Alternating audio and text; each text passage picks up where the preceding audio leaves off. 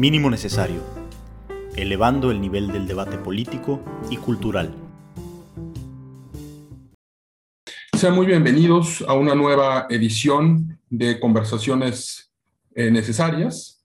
El día de hoy vamos a hablar de un pensador controvertido, eh, Roger Scruton, eh, filósofo, escritor británico que se especializó en estética y filosofía política y que fue editor de 1982 hasta 2001 de The Salisbury Review, una revista política abiertamente conservadora y escribió más de 50 libros sobre filosofía, arte, música, política, literatura, cultura, sexualidad, religión. Eh, en la Universidad de Cambridge, uh, obtuvo su doctorado en eh, filosofía.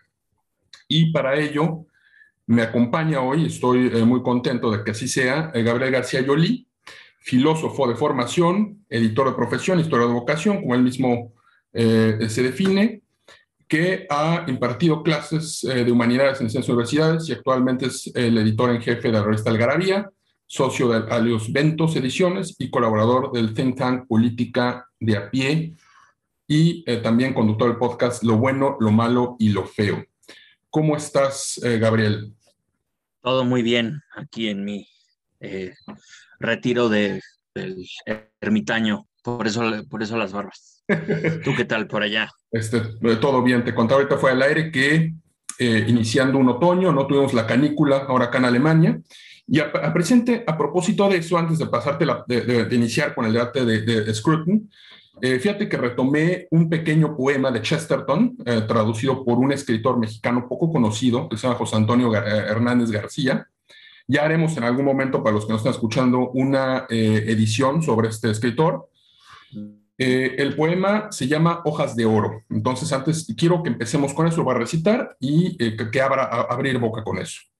Hey, vengo al otoño, cuando todas las hojas de oro son, cabellos grises y hojas doradas se lamentan. Somos viejos el año y yo. En la juventud busqué el príncipe de los hombres, capitán de guerras cósmicas, nuestro titán. Las cizañas se mostraban desafiantes, incluso a las estrellas. Hoy Cualquier cosa grandota de la calle merece una reverencia humana, que se trueca en extraña democracia. Millones de máscaras de Dios. En la juventud busqué la flor dorada, escondida en bosques y hondonadas, pero llegó al otoño cuando las hojas todas de oro son. Entonces, un poema de, Chesterton que me, gustó, me atrapó desde ese momento. Claro que hay muchas cosas que puedo de, de Chesterton, Gabriel, pero me interesó por esta idea de que hoy cualquier cosa grande, por el mero hecho que sea grande, merece una reverencia. Y al final este triunfo de eh, el tiempo que se eh, simboliza en las hojas de otoño, ¿no? en, lo, diminuto. Eh, y eso lo dejo ahí como inicio para que veamos, porque hoy queremos hablar de, de, qué significa ser conservador en la tradición de Scruton y eh, te cuento también... en la de Chesterton. Así Claro, en la de Chesterton, que son, es una, una, una manera eh, eh, también muy interesante. y te quiero contar también otra cosa, bajando un poco de las esferas este, celestes de la poesía a la política de a pie, como, como se llama tu, este, este think tank. fíjate que ahorita que vienen las elecciones en Alemania, a propósito de esto del conservadurismo, hay una, eh, están, bueno, ahorita van a, este, hasta, arriba en las encuestas los dos candidatos, el de la socialdemocracia, que es Olaf Scholz, y el de la democracia cristiana, que es Armin, uh, Laschet. Entonces hay una revista, esta revista uh, Süddeutsche Zeitung Magazin, que es un, como folletón, eh, donde tiene una sección que se llama Sagen Sie jetzt nichts, no digan nada. Entonces son una serie de fotografías de los, este, eh, distintas personalidades que les piden, les hacen preguntas y ellos las escenifican frente a la cámara. Entonces le preguntan ahora, a Scholz, eh, oye, este, el, ¿was bedeutet conservativ? ¿Qué significa ser conservador? Entonces aparece él en una pose rígida, eh, como, o sea, inmóvil, y con las manos en los bolsillos, ¿no? así como un, una, una pose en lo que me imagino que en su imaginario es una mezcla entre soldado prusiano y alguien completamente que tiende al inmovilismo. Entonces, es un, es un motivo que se repite mucho acá en Alemania, que el conservador es alguien que quiere que las cosas se queden como son, o sea, que no hay manera de cambiar. Y eh, por otro lado, veo la campaña de Armin Laschet. Eh, hay un, un spot eh, televisivo que se llama eh, Deutschland gemeinsam machen, hagamos Alemania juntos. Entonces veo que salen distintas imágenes, sale el ejército, salen las estos, este, imágenes de, catástrofes naturales, eh, imágenes que, de muchas eh, personas que significan el nuevo, deriva la tendencia cosmopolita de Alemania, o lo que ellos piensan que es Alemania, y, en todas las frases que él dice, trata de mezclar como algo que supongo yo que tiene, desde su perspectiva es conservador, pues dice, tenemos que proteger eh, nuestra eh, Heimat, nuestra patria, ¿no? Que es como el concepto alemán. Eh, y muestra imágenes de la policía, pero, y le agrega siempre un pero, pero eh, respetando la diversidad. O sea, aparece una imagen de la diversidad. O que queremos ser el, el, país de los poetas y filósofos, pero digital. Y aparece una imagen de, de modelo. Entonces, estas dos eh, cosas que te comparto, eh, Yoli, para, para, para abrir boca, me llevan, porque además en México nosotros pues tenemos ya este discurso, ¿no? Muy establecido de que hoy conservador es un insulto. Entonces, en estas, todas estas, esta sopa que, que tengo aquí, con la que me gustaría iniciar la conversación, sí me parece que, se ha perdido un poco la idea de lo que significa ser conservador. O sea, conservador es un insulto, conservador es alguien que no quiere que se cambie nada, e incluso los partidos o las posiciones que podrían ser conservadoras, como la democracia cristiana, adoptan abiertamente una eh, eh, agenda socialdemócrata. Eh, ¿Qué significa ser conservador hoy en día? O sea, ¿cómo ves tú eso? Híjole, pues creo que lo, acabas de decir muy bien. Significa todo y significa nada y por lo tanto es un mal término.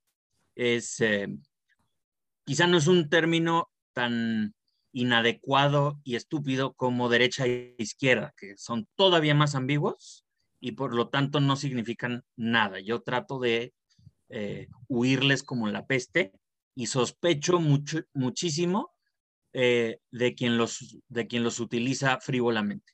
¿No? Justamente quien utiliza para denostar alguna posición como, ay, es que es de eh, ultraderecha, o es que los de la izquierda radical, dijo, a ver, ya, me perdiste, ¿no? Ya, este, eso para mí no significa nada porque los términos izquierda-derecha, como el de conservador o liberal, son relativos unos a otros y por lo tanto dependen del contexto.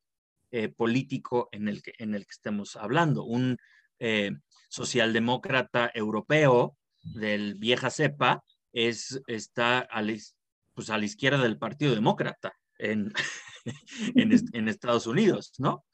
Eh, en Estados Unidos, por ejemplo, la democracia cristiana, este, católica bien, no cabe ninguno de los dos partidos porque es, está muy a la izquierda en lo, en lo económico, pero está a la derecha en lo social, ¿no? Y en, y en la cultura está en todos lados. Entonces, es, una cosa muy, eh, es muy ambiguo y, y muy problemático. Eh, yo por eso no uso derecha, izquierda o los uso con muchísimo cuidado.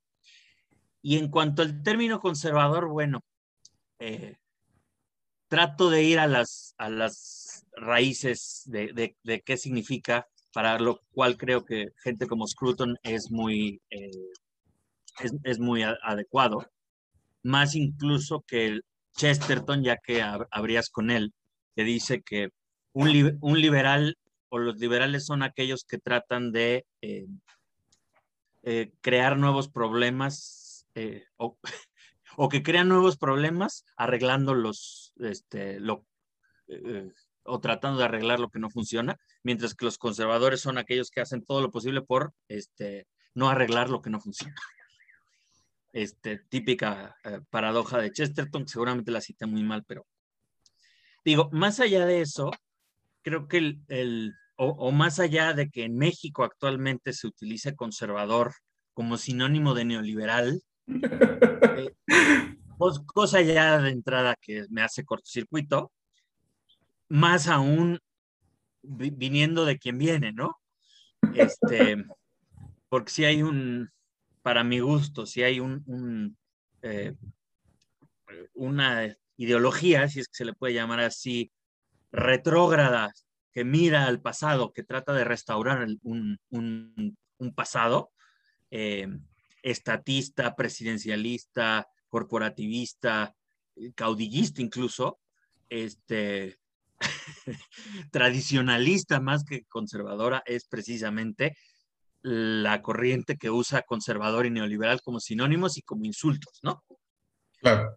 Y además, este, ya ni siquiera a los conservadores en el sentido, ah, pues los del PAN, uno podría decir, pues sí, el PAN tiene una, una raíz conservadora muy clara y, que históricamente es conservadora, ¿no? Eh, o, o, social cristiana europea o sinarquista, ¿no? Es una nacional catolicismo de pueblo muy extraño, ¿no? Este, no, ni siquiera es, esos son los conservadores, ¿no? O, o ya no es nada más el movimiento pro, vida. Porque además movimiento pro vida, el, el movimiento pro, vida evangélico justamente es parte del, de la 4T. Entonces, eh, no, los conservadores son más bien aquellos que están en contra de la, de la renovación del, del, del, régimen, ¿no? Entonces ahí entran los periodistas, entran las, las feministas, ya les dijeron conservadoras alguna vez, en fin. O sea, creo que el, si de por sí es un término problemático en la historia de México, porque en México además conservador, pues tiene la carga del, histórica del siglo XIX, mexicano del bando derrotado, entre comillas, ¿no? Em, claramente si uno ha estudiado el porfirismo, se da cuenta que los conservadores en realidad no fueron tan derrotados y que la constitución del 17 precisamente eh, tiró por la borda el liberalismo y regresó a las raíces eh, premodernas, conservadoras de la colonia y, de, y, del, y del México antiguo, ¿no? Y entonces que la revolución institucional eh, o el régimen revolucionario tenía mucho de conservador, por un lado, y cuando se hizo revolución institucional es, yo creo que es el, el Priato es la versión más acabada del, del conservadurismo típicamente mexicano, ¿no? Que es, al menos, y ahora sí voy a una definición de, em, el, el, conservadurismo es eh, aquella actitud más que, más que un paquete ideológico, aunque algo tiene, tiene de eso dependiendo de la versión, una actitud que parte de que hay que partir, eh, sí, parte de, lo que hay, de trata de, de, construir a partir de, de cimientos previos y ajustar las cosas conforme se vayan necesitando poco a poco sin, sin, cambios demasiado bruscos o demasiado violentos, ¿no? Eh, me gusta a mí contraponerlo al tradicionalismo.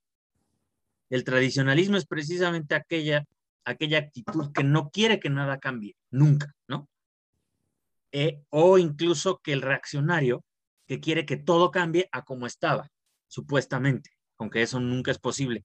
Y entonces el, mientras que el, tradicionalista dice no al cambio eh, y el reaccionario dice quiero, quiero que cambie todo ahorita para regresar a lo que yo creo que, era bueno, con lo cual el reaccionario es en realidad un revolucionario de, la, de tendencia contraria. El conservador dice, ok, las cosas tienen que cambiar porque si uno no cambia se petrifica y las sociedades se mueren, ¿no? pero no hay que cambiar las cosas a lo güey, hay que ir poco a poco, este, y si algo funciona, no le muevas, ¿no? If it ain't broken, don't fix it. Si algo tienes ya que más o menos funciona, que no es perfecto, es preferible a, una alternativa que dice, no, es que esto en teoría funcionaría mejor. Pues sí, pero en teoría este, todo funcionaría mejor y, si, mi, si, mi, tía este, eh, tuviera ruedas sería bicicleta, ¿no? Entonces, mejor este, mantengamos los, pies en la tierra, cambiemos lo mínimo necesario para que las cosas em, funcionen, pero sin comprometernos con una idea muy abstracta de, progreso. Eh, Roger Scruton lo dice, hay dos, como dos tipos de, conservadurismo en, este, en esta sección. Uno que es más metafísico, y otro que es más empírico. Uno es metafísico que dice, este, hay cosas sagradas, cosas muy importantes, eh, que, hay que, que valen en sí mismos y que por lo tanto hay que defender, ¿no? Ese es un tipo de conservadurismo abstracto que es, quizá es el que, el que suele eh, entenderse, ¿no? De, eh, justo cuando, eh, cuando se utiliza conservadurismo como insulto, se están refiriendo a una, a una caricatura, creo, pero de este tipo de conservadurismo, ¿no? Así como que hay que defender a la familia o este, las instituciones o cosas así como grabadas en piedra, este, Dios, patria y familia, que hay que defender a toda costa, ¿no? Y hay un conservadurismo más pragmático, más empírico, que es el, el que trata de defender a Scruton, em, y que podríamos decir es un poco parroquial, porque es, al menos el de Scruton es muy eh, anglosajón, es muy localista. Eh, y a lo mejor ese es justamente el, el conservadurismo de, universalidad, y es de, eh, se refiere a que, a esta actitud que reconoce que hay ciertas cosas que hemos recibido de la sociedad, de la historia, de nuestro contexto, que vale la pena conservar y defender, y eh, e ir adaptando poco a poco según las circunstancias, caso por caso y comunidad a comunidad, eh, el, conforme las circunstancias lo vayan demandando, sin un programa previo este, impuesto, de, desde arriba. ¿no? Y es este tipo de conservadurismo el que trata Scruton en su manera muy, eh, muy original de proponer estas cosas, eh, apelando al sentido común y, al, y a una moral pues muy básica de, de la gente que es, a ver, todo el mundo, todo el mundo es conservador con respecto a aquello que conoce y que aprecia, ¿no? Todo el, si tienes amigos este, que te quieren, que te aceptan como eres, con los que te llevas bien, que tienen los mismos gustos, por definición, no los quieres cambiar por unos nuevos. Quieres conservar esa amistad, cultivarla y preservarla obviamente madurando esa amistad de manera que, pues, la amistad no es la misma cuando tienes 25 años que cuando tienes 45, cuando tienes 65 años, pero idealmente quieres a esa gente a tu lado todo el tiempo. Cuando tienes una pareja a la que amas, la quieres conservar, no la quieres, este, o incluso si, si eh, el, o el, médico, eh, ahora en, estos tiempos de, pandemia, el médico, por supuesto, va a tratar de conservar y de defender su verdad médica. Y los argumentos que hemos visto en esta pandemia que hacen los médicos son de un tipo muy específico, que tratan de preservar la salud ante todo, mientras que el economista puede decir, eh, a partir de lo que él sabe, decir, el médico tiene razón y hay que conservar la vida, este, pero no a cualquier precio, porque todas las cosas tienen un costo, este, hay, hay que hacer un análisis de costo y beneficio, ¿no? Eh, entonces, el, el, economista es conservador con respecto a su saber, el médico es conservador con respecto a, su saber, yo soy conservador con respecto a mis amigos y mis valores y mi, y mi familia, eh, este, vaya, somos conservadores con respecto a nuestro propio espacio, a nuestra casa, por eso no nos gusta que nos muevan las, que nos muevan las cosas, este, o que se meta alguien a, decirnos cómo decorar nuestra casa, ¿no? O yéndonos al, extremo eh, eh, opuesto, un sindicalista marxista quiere conservar su propia tradición eh, sindical marxista y, la, cosmovisión que se emana de allí, este, quiere defenderla, quiere, quiere promoverla y quiere pues conservar las conquistas o este, los derechos o los privilegios, como quiera que se vean, de su sindicato, ¿no? Entonces, el, lo conservador en este sentido empírico de, de, de Scruton no, es, no tiene que ver con derecha o izquierda, tiene que ver con una actitud. De, allí que por eso este, siempre se, lo liberal y lo conservador siempre se mueven una cosa con respecto a, eh, a la otra. Los liberales de antaño, cuando son gobiernos y tienen 70 años, por definición son los conservadores, ¿no? Aguilar Camín y Enrique Krause, en los años, en los años 60 eh, y, y 70, que, que eran uña y mugre además, este, eran los liberales y los, eh, los, los jóvenes que querían literalmente, y así, así lo cuentan ellos, darle en la madre a paz y su círculo, ¿no? A la mafia. El, al, al, poder hegemónico de la mafia cultural que eran Paz, Fuentes, Cuevas, este, castellanos. Y, eh, Fernando Benítez, ¿no? Este, y compañía. Este, y resulta que 40 años después, ¿quiénes son la mafia? ¿No? Entre comillas. Sí, sí, sí. Cultural, ¿quiénes son los, este, los, siéntense, ¿no? Los, los setentones eh, que, que, detentan la, la ortodoxia eh, cultural, pues ellos, ¿no? Y en, entonces es el, los liberales de antaño son los conservadores de, de, de hoy día como los eh, neoliberales de los años 70 eran los revolucionarios, hoy en día son los conservadores y los revolucionarios son este, los keynesianos de los años 70 que ya tienen 70 años, ¿no? O sea, Bernie, Bernie, Bernie, Sanders y Joe Biden y, y este Pepe Mujica, eh, o sea, los hippies de los 70 que ni siquiera pasaron la antorcha, siguen siendo los mismos, ya volvieron, ¿no? Entonces, bueno, todo este choro es para eh, decir que estas categorías son muy relativas.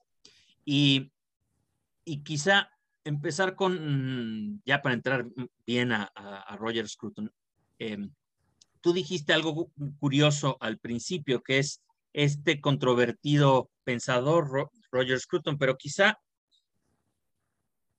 que hoy en día creamos que un, que, un filósofo que escribe sobre Kant y sobre la estética del vino y la música y tiene opiniones políticas este, eh, peculiares, sea de suyo controvertido, o sea, que, que ser autoproclamarse conservador sea controvertido hoy en día, eh, quizá nos habla de lo, de lo de lo pobre que es nuestro debate hoy en día, ¿no?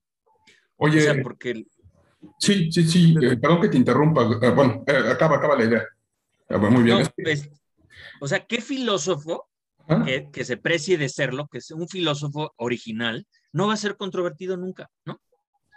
Sí, es la definición misma de, de, de, de, lidiar con ideas y de, de proponer cosas, ¿no?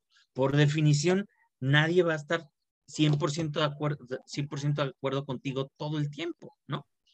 Pero que se, se ha visto como un bicho raro eh, en el mejor de los casos o como un insecto eh, venenoso que haya que, que, aplastar en el, peor, en el peor de los casos, este, me, me parece, eh, pues eso es, lo, eso es lo verdaderamente tóxico, porque entonces quiere decir que estamos atrapados en una cámara de eco de una ortodoxia liberal, ¿no? O, o, socialdemócrata, como lo, lo, que decías de los candidatos a Alemania. Este, tienen un discursito socialdemócrata, pero, pero sus actitudes son, son conservadoras, ¿no? Eh, y, y de hecho, los liberales socialdemócratas, el status quo de la Unión Europea o del del Fondo Monetario Internacional o de la ONU o de, o de los, el bipartidismo en Estados Unidos, pues al ser el status quo, por supuesto que es conservador, es por definición conservador, quiere perpetrar ese mismo orden, ¿no? Entonces, uh, este... Oh, eh, no, o sea, me, me, creo que dijiste muchos temas, Gabriel, o sea, ahora sí que empezaste con todo este partido. Eh, a ver, vamos a tratar, voy a tratar de recuperar algunas cosas que dijiste, son muy interesantes. La, la, primera creo que te doy toda la razón. el hecho de que sea controvertido hoy Scruton habla de la pobreza de nuestro debate, porque creo que hoy lo que se ha encumbrado es el pensador acomodaticio al statu quo. Es decir, hoy, eh, dicho en términos muy eh, banales, obtienes un pago, ¿no? Además lo expreso así porque es nuestro sentido económico, ¿no? Que le da como que estructura el debate público por eh, adaptarte a las ideas. Y por eso tomaba ese, ese, ese spot de, de, Armin Laschet. Porque, a ver, este, hay un gran pensador español Don Dalmacio Negro Pavón, que a mí me, encanta. Él eh, tiene un libro que se llama eh, El mito del hombre nuevo. Voy a empezar a, hilar eh, estas ideas, pero él en una entrevista dijo algo que me, encantó. Él decía, si hoy revisamos los programas de los partidos políticos en Europa, la mayoría están en una socialdemocracia, digamos, en, el, en el Mittelpunkt, ¿no? O sea, están ahí en el, en el statu quo. Sí habrá una que otra variación aquí, que si los impuestos, que eh, la seguridad, pues a lo mejor ponemos más policías junto a las estaciones de, autobús, o a lo mejor compartimos inteligencia con la Unión Europea, además, pero hoy sería verdaderamente escandaloso que la CDU en Alemania eh, eh, propusiera regular la cuota de migrantes de religión musulmana, por ejemplo. O sea, inmediatamente el momento que dices algo así, eres fascista que además, dicho sea paso, y, coincidiendo con lo que tú dices de la ambigüedad de términos de derecha, izquierda, conservadurismo, liberal, el fascismo es otro término que se ha empobrecido, ¿no? O sea, el fascismo hoy es cualquier cosa. Yo recuerdo aquí en Berlín cuando llegué a Heidelberg. perdón, y si, todos están, si todos los que están a la derecha de la centroizquierda son fascistas, quiere decir que no vas a reconocer a los fascistas de adeveras cuando se, cuando se te metan. Absolutamente, absolutamente, porque además hay que decir que el fascismo, como ellos lo entienden, lo que ellos quieren explicar, digo, en Berlín, cuando llegaba, yo escuché diálogos de personas que decían, se referían, por ejemplo, a, una tienda que vendía productos caros, decía, esos, esos fascistas, ¿no? O sea, el capitalista explotador hoy es el fascista. Eh, o eh, esta palabra, palabreja que usa mucho, facho, ¿no? O, facha, ¿no? Este, en, América Latina. Eh, el fascista tradicional, pensemos, por ejemplo, en eh, Gabriel de Anuncio, ¿no? En el poeta, ¿no? El poeta y este discurso incendiario Fiume, ¿no? O el fascismo de las camisas negras de Mussolini, o el fascismo hecho programa de gobierno corporativista, Incluso yo encuentro rasgos fascistas en el gobierno de Lázaro Cárdenas, por ejemplo, ¿no? en su política corporativa, en la arquitectura. O sea, si yo pienso en el Centro Escolar Revolución, la arquitectura es muy parecida a lo que proponían los arquitectos eh, fascistas, una idea del futuro, ¿no? Entonces, las, águilas este, de Luis Ortiz Monasterio y así. exactamente. Entonces, ellos quieren como que poner en un mismo campo semántico el fascismo, el capitalismo, al neoliberalismo, al eh, nacionalsocialismo, y ahí creo que hay una, una confusión, porque, eh, bueno, además es una confusión también hasta cierto punto en Alemania cuando hemos cultivada, porque eh, tras el desastre de la Segunda Guerra Mundial, sí hubo como un intento de la izquierda de eliminar, o sea, ese, el término nacionalsocialismo les daba mala propaganda, ¿no? O sea, que estuviera junto al socialismo. Entonces había que agruparlos con el fascismo a todos ellos. Pero vamos, eh, todo esto que, digo del fascismo, que no tiene directo que ver con Scruton, pero sí tiene que ver con esta confusión semántica que hay hoy. Eh, decías también eh, esto de... pero, pero yo le decía, no, tiene, justamente no tiene que ver con, con Scruton, no tendría que ser un pensador este, controvertido, porque no, justamente no es nadie que tenga ideas incendiarias. O sea, no. A ver, para pensadores este, controvertidos, este Carl Schmitt ¿no? Digo, con todo lo valioso que es el pensamiento y utilísimo que es el pensamiento de Carl Schmitt, pero a ver, allí tienes un pensador controvertido en serio, ¿no? Que dice cosas horribles, no, no nada más fue nazi, sino que dice cosas horribles, ¿no?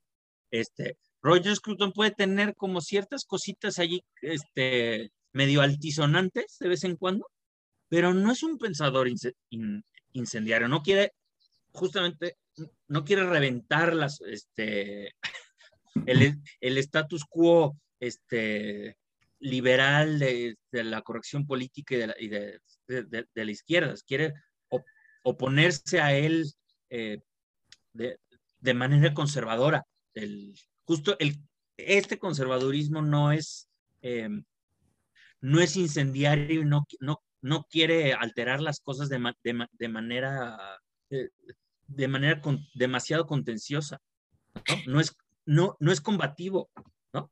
Es, eso para mí sería como, es que es controvertido porque este, el, si es incendiario, quiere tirar sus bombas molotov reaccionarias, ¿no?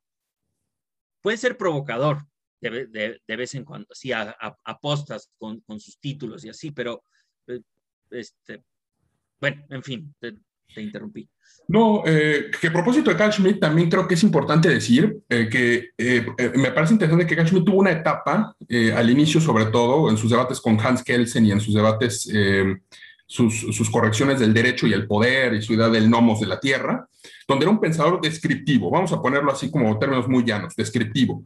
Y sí, después, a raíz del nazismo, adopta una posición normativa. Con normativa me refiero a que quiere que las ideas se vuelvan programa de gobierno y está toda esta serie de textos de el, defensor de la Constitución y ahí hay un, todo un debate, ¿no? De si él este, fue oportunista, porque está incluso está este término de la revolución conservadora de la República de Weimar, ¿no? De los alemanes, donde entra eh, incluso eh, hay economistas, ¿no? Hay este, eh, juristas, Oswald Spengler, por ejemplo, ¿no? O sea,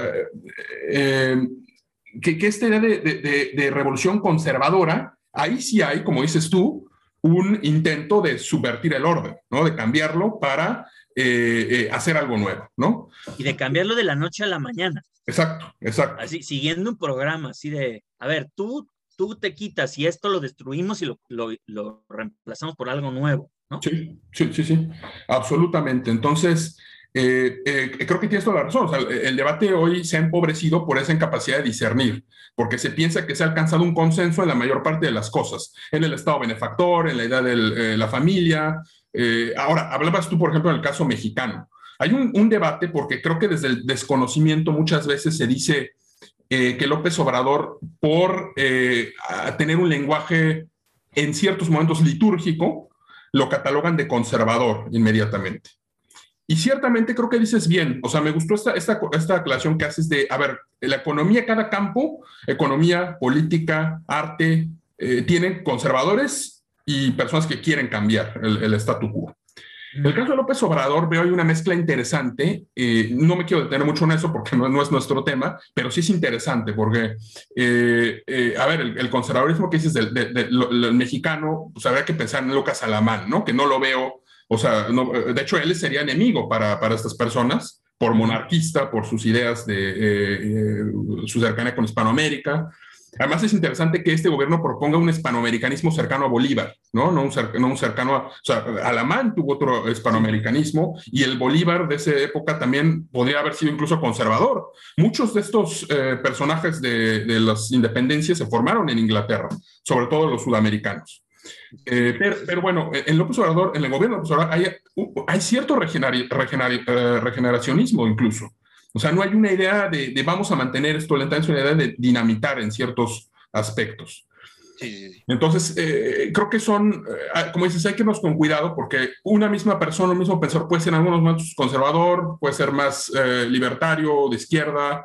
Claro que esto, creo que alguna vez tú, tú hablabas, recuerdo algún texto no, no, no tú, pero sí recuperabas, creo, alguna reflexión de los liberales, de las tribus liberales, ¿no? Que hay eh, de todo tipo y que el, designar a un liberal, eh, por ejemplo, como libertario, eh, eso puede provocar un conflicto, ¿no? Porque un libertario se enojaría, un liberal diría no.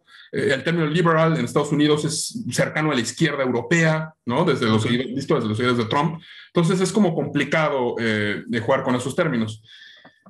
Eso lo, dejo ahí como eh, votando, pero quiero pasar a otra cosa que me interesa que, hablemos, eh, Gabriela, a la luz de Scruton, y es la Revolución Francesa y el mayo del 68 como un acontecimiento, acontecimiento acontecimientos fundadores. O sea, según recuerdo para Scruton, y corrígeme si estoy equivocado, pero le, le causó una gran impresión le causó una gran presión los, em, ¿cómo se llama? Estos motines, estas manifestaciones, esta destrucción que había. Soixante que él, lo pone así en francés. Exactamente. Muy es, es, ¿no? Otra excepción de conservadores, ¿no? ¿no? Es que también es como la caricatura que a veces tratan de, como, a ver, eh, lo dices muy bien, a ver, el conservador británico, la caricatura es el, el, sillón este, em, eh, Chester, ¿no? Eh, con la pipa, con el abriguito de, cuadros y la biblioteca y la chimenea. Y un conservador español eh, no lo veo en ese paisaje, lo veo más como el escorial, ¿sabes? La, arquitectura herreriana. O un conservador este, como Nicolás Gómez Dávila, colombiano, lo imagino en, el club, este, eh, con, mocasín, eh, como un bon vivant, un poco en la tradición mediterránea del gran, queridísimo Yep Gambardella, de la grande Vélez. ¿no? O sea, Exactamente, justo en el, en, el pensé. Sí, ahí, ahí está como todas estas, el conservador en la el, el logo del New Yorker, ¿no? Sí, sí, sí. Exacto. Que es que el New Yorker, como, como buena publicación eh, cultural neoyorquina, es, es, esta, es, es, de una izquierda, es de una izquierda cultural. ¿no? Sí, sí, sí. Entonces, bueno, este, creo que ahí, ahí están como los, dos, los dos momentos estelares de, del, del conservadurismo eh, eh, de este conservadurismo tanto metafísico como, como, como el, el, práctico, ¿no?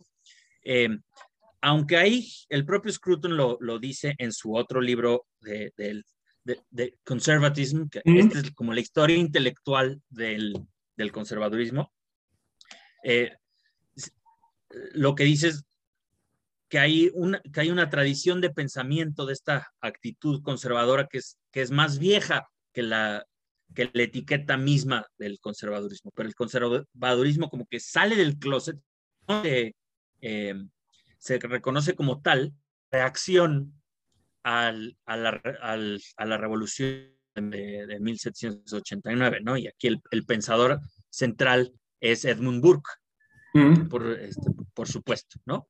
Eh, que incluso a un año de la Revolución Francesa, mucho antes del terror, de que le corten la cabeza al rey y a la reina y a, todos, dice, aguas con estos, porque este, este proyecto racionalista de, de estas ideas impuestas desde arriba a la realidad y si la realidad no se deja, pues entonces peor, peor para la realidad.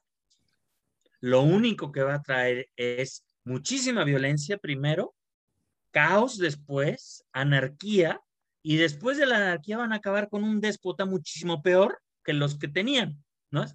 sí. sí. Es, es, ese ensayo de, reflexión sobre la revolución en Francia es así como de las profecías mejor que, que Nostradamus, que nada, ¿no? Así. Pero paso a paso, Burke vio este, lo, que iba, lo que iba a suceder, ¿no? Sí. Y además Burke lo hace desde una perspectiva muy del siglo XVIII, muy, eh, muy reposada, sin, sin aspavientos y, sin, sin cargar demasiado las tintas, como los conservadores del 19, especialmente los franceses, si son de, o ya no digamos los españoles, ¿no? Este, eh, si son de, cargar las tintas y se vuelven un conservadurismo mucho más belicoso, ya son reaccionarios. Chateaubriand y de Mestre, eh, hasta acabar en Leon Blois, ¿no? O, Charles Maurras, ¿no? Por ejemplo, hablando de eh, ya en el siglo XX, ¿no? Exactamente, sí, ¿no? este, León Blois diciendo, este, la fe se acabó cuando entró la luz eléctrica a las iglesias. una, cosa, una, cosa, así, ¿no? Oye, este, oye Gabriel, Gabriel una cosa rápido, que, que, dicho sea de paso, me parece que en por ahí encontré en el, en que Carl Schmitt tenía una idea similar de eh, la electricidad, la electrificación de las casas en la provincia alemana, era la, eh, la, inmersión de la tecnología en, en, la vida privada, ¿no? O sea, en, esto, porque hay una idealización de esta, eh, que es algo que tiene Maurras, por ejemplo, ¿no? La, la idea de la familia tradicional como núcleo del, de, de, de, la vida este, conservadora en contraposición, en el caso de Schmidt, que es a, a, a, lo que él ve como el libertinaje de Berlín, ¿no? Que es los años de la República de Weimar, y toda esta, esta eh, libertad creativa, ¿no? Lo asusta, de hecho, a él como estudiante. Pero bueno, Eh, me, me, llama mucho la atención esta coincidencia con, con, la electricidad, ¿no? Que además me parece poética la imagen, ¿no? Hay que decirlo, o sea, con, este, polémica. Eh, eh, exagerada. exagerada pero, pero, tiene una poesía, ¿no? Hay una poesía ahí. Ese es exactamente como la, la, definición, ese es el conservador que ya llega a ser reaccionario, ¿no? Sí. Scruton creo que tiene, tiene momentos en los que se, se antoja un poquito re, reaccionario cuando habla de la cultura pop, por ejemplo, este, cu cuando hace una reseña de Harry Potter, este, se queja del rock, este, sí. de, arquitecto. O sea, sí, sí, tiene muchos momentos de viejo gruñón, ¿no? Sí. Digo, como los tiene Slavoj Žižek, que es otro viejo gruñón conservador, nomás que este es comunista, ¿no? bueno, ese es tema para otro podcast, porque bueno, ¿no? y bueno, de, hubo esta significación, ¿no? De Jordan Peterson y, y Zizek, ¿no? Esta, eh, también personajes que les gusta provocar, ¿no? Eh, Exactamente, ¿no? Eh, sí, otro, por ejemplo, Peterson, que no es exactamente conservador, es un, ah. un, un, un, un bicho raro. Eh, bueno, pero para no salirnos de Scruton, el, entonces el otro momento definitivamente es 1968, cuando el propio Scruton di, dice que él estaba estudiando en París, enamorándose de la cultura francesa, ¿no? Él, porque también es muy raro, él, él es como este eh, self-made English gentleman, ¿no? Mm. Porque no, venía de, de, de, clase media baja. Sí. El hijo de un conde, ni, ni ni, ni a, a, la public school, ¿no? Sí. Reino Unido, las public schools son de hecho las privadas, pero bueno. eh, pero él mismo se hizo, se hizo un, un, señor así de campo en su sillón, con libros, con su traje de tweed, corbata, pipa sí. y su whisky, ¿no? Este, él se hizo, este, como era C.S. Lewis, ¿no? O Tolkien. Sí. este, eh, él se hizo este, este, personaje, pero a pesar de todo lo, lo, inglés que es, de reivindicar el concepto de nación eh, inglesa, eh, se enamoró profundamente de la cultura francesa, mm. quizá como todos los grandes caballeros ingleses toda la vida, ¿no? Peleanse con los franceses, pero amando en secreto, sí. no tan en secreto lo, lo francés y también lo alemán, porque cosa rara en Scruton es un gran conocedor de la tradición eh, filosófica alemana, ¿no? De Hegel y de Kant, ¿no? Y de la música, ¿no? Eh, y bueno, ya no digamos de la música, ¿no? Uh -huh. eh, este, y entonces, enamorándose de Francia, de repente ve en el mayo del 68 todos estos adolescentes eh, con su libro rojo de Mao bajo el, bajo el brazo, este, y pinta, eh, pintarrajeando las calles de París y así. Y dice Scruton, no es que me, no es que me haya yo asustado, ¿no? Como por ejemplo un, un joven profesor, Joseph Ratzinger, mm. sí se asusta y hay un cambio allí en su, te, en su teología porque se meten los alumnos en el 68 y le hacen un plantón en el salón de clases y como eso lo, y la, la lo trauma para el resto de su vida. Y la teología de la liberación lo asusta también, ¿no? O sea, el cambio este, filosófico. Sí, sí, sí. sí. Bueno, que esa es, la iba a mencionar hace, hace rato, ¿no? Porque en América Latina no podemos decir que la tradición católica sea de derecha, no es necesariamente conservadora. Claro, claro. Ahí está, ahí está el ejemplo número uno de que sí. eso no es verdad, ¿no? Sí. Pero bueno, es, ese también es otro tema. Y entonces, Scruton más que asustarse, lo que hace es que casi casi se ríe. Dice, es que todos estos chamacos son, son los baby boomers de, de, del, eh, privilegiados de, del, del, del, milagro económico francés de posguerra, de la Quinta República de De Gaulle, mm. este, que realmente nacieron en cuna de oro, tienen salubridad, tienen este, educación, educación superior, tienen paz, tienen prosperidad, este, tienen coches, tienen cines, tienen cafés, tienen todo esto. Todo, este, tienen los museos, tienen este país hermoso llamado Francia, y de todo lo que se quejan de la burguesía, dices, yo podría decir que todo eso bueno que tienen, sus cafés y sus cines y sus coches y, sus, y su ropita y sus, libri, y sus libritos de Althusser y de Foucault este, asequibles en la librería de la esquina, eso se llama burguesía, precisamente. O sea, e, ellos, fíjate, la paradoja, Gabriel, o sea, estos jóvenes podrían ir a la sucursal de Galimard a comprarse eh, en la edición Plejad eh, este, sus, sus, eh, sus, libritos bien encuadernados, con canto dorado, ¿no? y este, este otro, Scruton, como dices tú, se hizo a sí mismo conservador. O sea, él, fue como reconociendo las claves y te fue eh, eh, idealizando eh, el Sagrado Corazón, Santa María la Salute en el caso italiano, ¿no? Sus viajes. me parece interesante esa paradoja porque es una paradoja que la veremos en muchos otros casos, ¿no? En líderes sindicales que provienen de cuna de oro o revolucionarios que provienen de cuna de oro y conservadores o reaccionarios eh, que provienen de unas eh, eh, condiciones, digamos, no privilegiadas, ¿no? Por eso, pero adelante. Sigue con, este, este, este, susto, que le, esta risa que le provoca. Este, entonces, ahí es cuando algo le, hace clic en la cabeza y dice, es que este, están pateando el, su, propia, su, su, su, propia cuna, ¿no? Hay algo aquí que está mal. Todo su discurso este, está, está al revésado. Y entonces, como el propio Scruton dice, como que me, empezaron a caer varios veintes, utilizando la expresión mexicana, este, volteando a ver a, su propio padre que dice, a ver, su padre era un obrero que se, me, que se metió un poco con, con, con pena a ser maestro de escuela. Él, él, él, mismo decía, híjole, me estoy aburguesando haciéndome maestro en lugar de seguir siendo obrero. este, y era un laborista así de miembro del, Partido Laborista y este, eh, y decía, es que mi padre en realidad toda la vida fue un conservador, fue un laborista conservador, porque era un laborista que justamente estaba eh, en contra de que los aristócratas, este, la clase alta británica, este, vendiera sus grandes propiedades a, consorcios inmobiliarios y se largara a vivir a las Bahamas.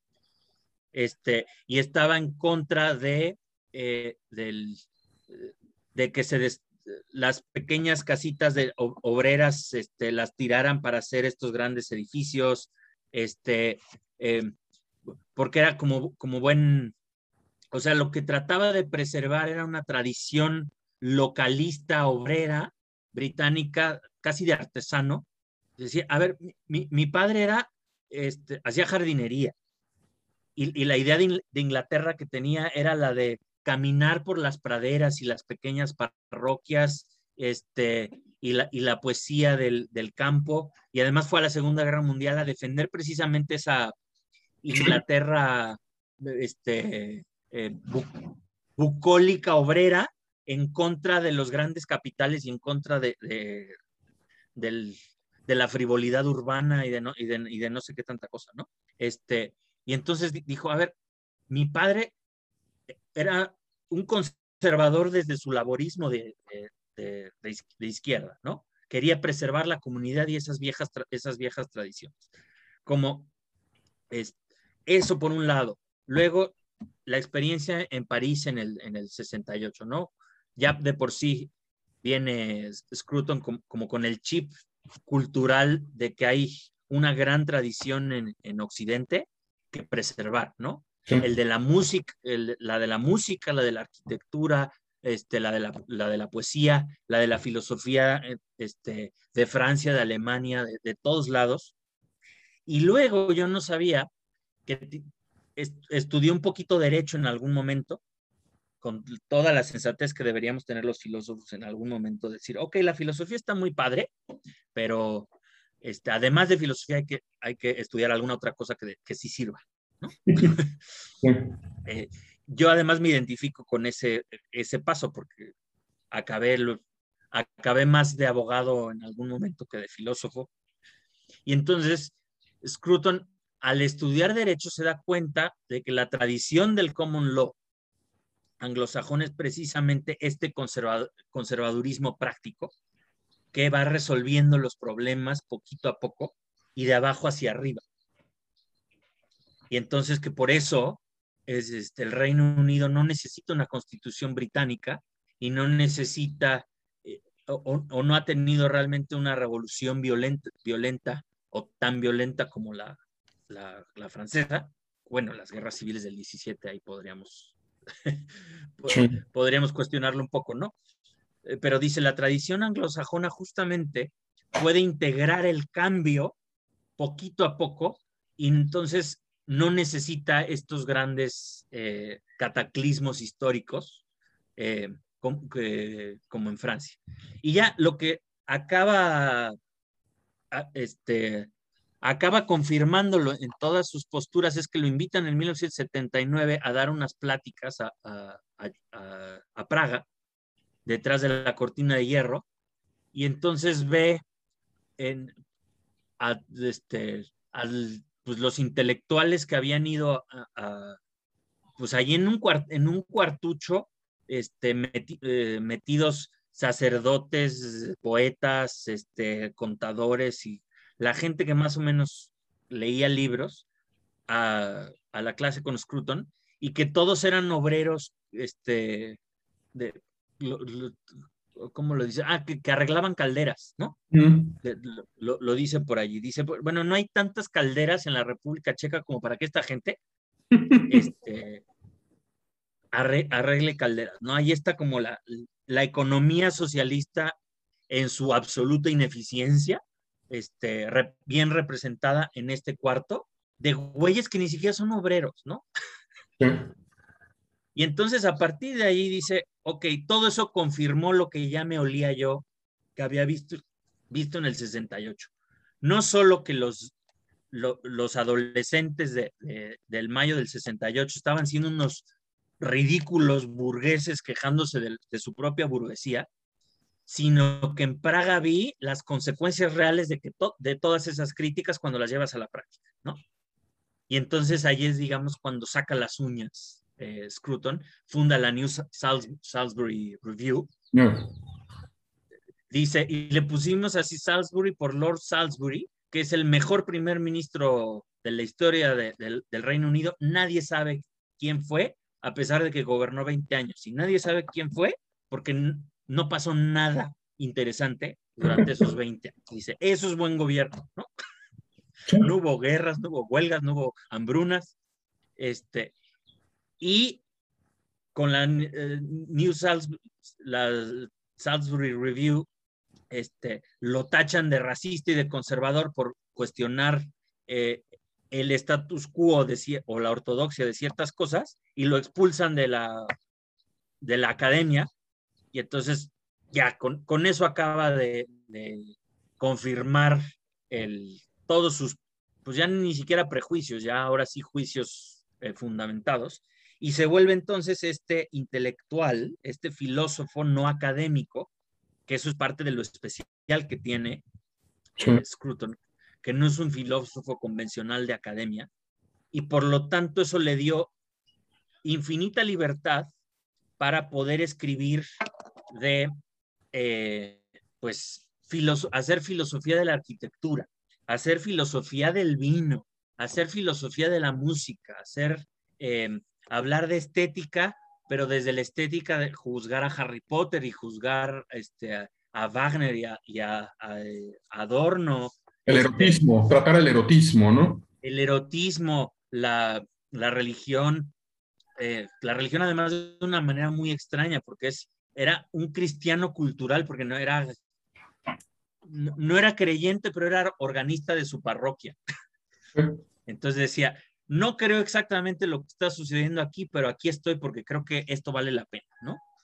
O quizá lo, más, lo más extraño es eh, un conservador que se vuelve conservacionista, ¿no? Que se vuelve eh, eh, un ecologista de, derecha, whatever that means, ¿no?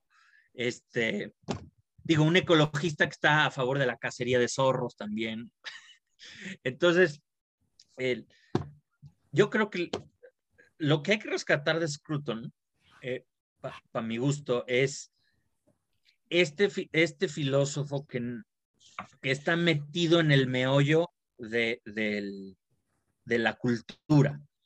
A diferencia de otros conservadores de pacotilla, y estoy pensando en los idiotas de Vox en España, los imbéciles que les copian en México de los sublevados, por ejemplo, que me traen asoleado en Twitter, por cierto, así que si me está viendo alguno, se les, dedico esta.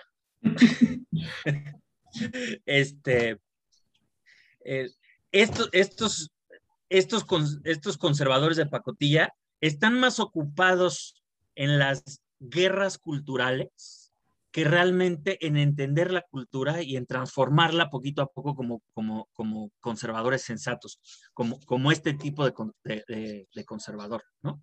Este conservador se puede, se puede quejar de Harry Potter eh, porque ha leído a Harry Potter, porque al menos se, se entera, hace el esfuerzo de saber qué es lo importante que está sucediendo para desde adentro criticarlo y transformarlo. Y criticarlo para preservar, conservar lo mejor que tiene y llevarlo hacia, este, eh, hacia otros derroteros que, que, sean positivos. No le interesa este, destrozar a, a J.K. Rowling, no le interesa quemar sus libros, no le interesa restaurar un pasado ideal que no existe, ¿no? Esa yo creo que es la gran, la, la, la gran diferencia y por la cual me, por la cual me gusta este, Roger Scruton y el conservadurismo práctico eh, que, que, defiende, porque no es un conservadurismo beligerante. Él, él, él, mismo lo dice, el problema de este tipo de conservadurismo es que es muy mal programa político, porque los programas políticos son narrativa y son una serie de consignas atractivas que tienen que venderse, ¿no? Y, y las consignas de un conservador como Scruton sería, mm, quién sabe, Depende, habría que ver. Vamos viendo. Eh, no, oye, Gabriel, otra vez tocaste una serie de temas eh, en los que podemos hilar mucha madeja. Eh, a ver, antes de que se me olvide, quiero hacer unos apuntes aquí. me llama, me, gusta mucho esto que hablas de la, de la infancia de, de, de, de, la jardinería, porque me hace pensar en dos autores que hoy, aunque ellos mismos no se definen, fíjate, no se definen como conservadores, pero generalmente son eh, eh, estudiados o, son, son, moneda en curso en círculos conservadores. Es el caso de Heidegger y el caso de Ernst Junger. Eh, en el caso de Heidegger es interesante porque, claro, está este ataque, ¿no? De que esta burla, que el mundo mundea y la vaca vaquea, ¿no? Dicen por ahí, ¿no? De, se burlan de su, de su, de su jerga filosófica. Yo pienso que en Heidegger hay algo más, pero hoy no quiero hablar de eso, sino de sus primeros ensayos biográficos. Eh, tiene unos ensayitos por ahí donde habla de su, de su pueblo, de Meskir, y de, de, la Selva Negra. Entonces, eh, él habla, por ejemplo, mucho de eh, el trabajo de su padre en la iglesia de Meskir y, e incluso recupera para su filosofía cosas como las manos con callos de los monaguillos que tocan las campanas, ¿no? A, a la hora de eso, y el sonido que reverbera de la campana en el pueblo. Eso lo recupera. Eh, y Ernst Junger, que es otra tradición, una tradición militar, eh, eh, que él mismo se define como anarquista en algunos momentos. él recuerda un pasaje de este libro que se llama Tempestades de Acero, donde él dice que cuando iba a la guerra, porque él concibe la Primera Guerra Mundial como una ceremonia, un ritual, en el que, o sea, la vida adquiere nuevamente sentido. Esta vida, este enui del que hablaba Baudelaire, eh, adquiere nuevamente colores. O sea, allá nos olvidamos de la grisedumbre, de esta vida aburrida, mecanizada, y vamos al viejo ritual, ¿no? Lo que supongo que para García Lorca era la corrida de toros, ¿no? O sea, o, esta Andalucía llena de colores. Eh, y dice... El duende. el duende, exactamente, el duende y el cante hondo. Y va pasando eh, Ernst Junger por Heidelberg en verano y dice, ve el cerezo en flor y dice, cuando vi ese cerezo en flor, me convencí de qué hermosa, porque ve el valle, eh, estas montañas de Heidelberg, el valle, y dice el valle del Neckar, que eh, cuánto valía la pena luchar por, esta, por este paisaje. ¿no? Entonces creo que hay, hay una correspondencia en estos dos autores alemanes, eh, con, digo, con tradiciones completamente distintas, con esta, esta eh, apego a, un paisaje natal, como lo llamaría eh, Heidegger, el, paisaje natal. lo dejo ahí, esta reflexión, y ahorita que hablabas, por ejemplo, de esta, esta, idea de cancelar, ¿no? De quemar a J.K. Rowling, ¿no? Que es la posición que algunos pueden tomar. quiero, quiero pasar ya a otro tema, o sea, aprovechando este como este puente, eh, con este debate que a veces surgió, bueno, está primero eh, esto, esto que hoy llaman la, cultura de la cancelación, ¿no? Pero también está este texto o esta serie de textos en las que eh, Scruton habla de los pensadores de la nueva izquierda. Entonces yo creo que ah, te quiero preguntar tu opinión sobre dos, dos aspectos. El primero es, me parece que en Scruton también hay una, exactamente, Fools, Frauds and Firebrands. hay una, un intento por ejemplo, en el caso de la obra de arte, hay en, Royal Scruton una idea de recuperar lo bello. O sea, eh, eh, me parece que es una de las pocas posiciones públicas, porque tú hablabas de él como intelectual público y es lo que vale mucho la pena.